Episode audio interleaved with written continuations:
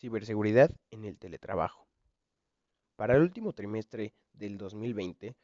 se considera que existen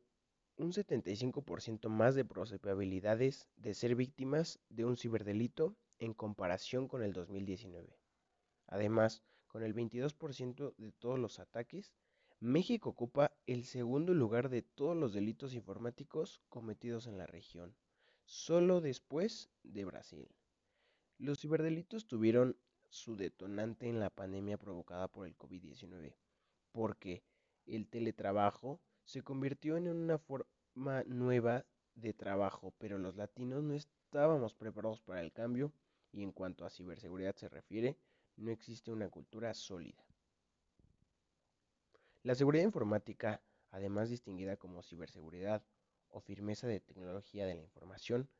es el área relacionada con la informática y la telemática que se enfoca en la salvaguarda de la infraestructura computacional y todo lo vinculado con la misma,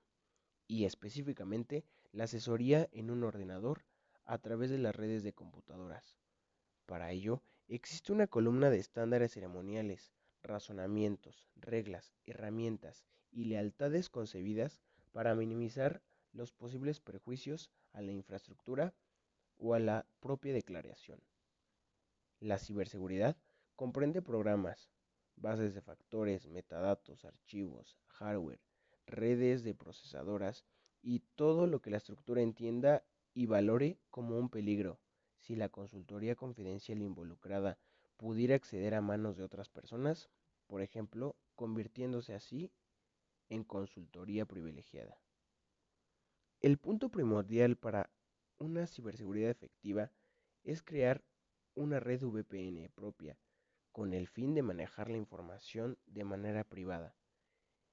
ya que evita filtración de la información y es la forma más segura de proteger a particulares y empresas. En caso de no tener una VPN y no saber crearla, existen empresas especializadas en la elaboración de redes,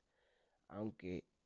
al contratarlas no son totalmente privadas, ya que la gestión es con un tercero.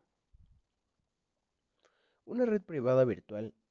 es una tecnología de red de ordenadores que permite una extensión segura de la red aérea local sobre una red pública o no controlada como Internet. Como segundo paso, en temas de seguridad es recomendable una conexión por medio de Ethernet por cable, ya que el acceso a los hackers es más complicada y tardada por lo que optarán por redes más sencillas y vulnerables. La meta de un hacker, según el medio, es obtener archivos de mayor valía de manera pronta para posteriormente pedir rescate de los documentos o venderlos a terceros que se beneficien.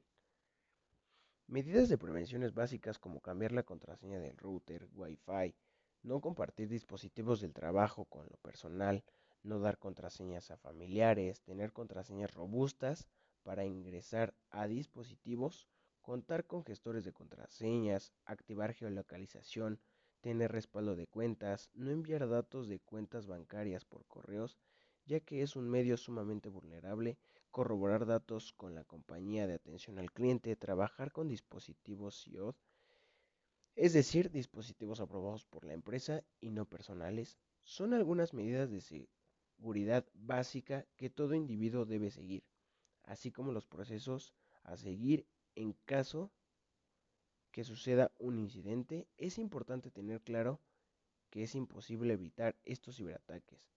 pero sí minimizar riesgos y consecuencias. Por ello, se recomienda tener una aseguradora de confianza como Insight, instituto avalado por Google. En caso de sufrir un ataque y habiendo tomado las medidas pertinentes, se debe notificar a las autoridades competentes, continuar con el trabajo normal, confiar en los expertos quienes investigarán el responsable y darán pronta solución al problema.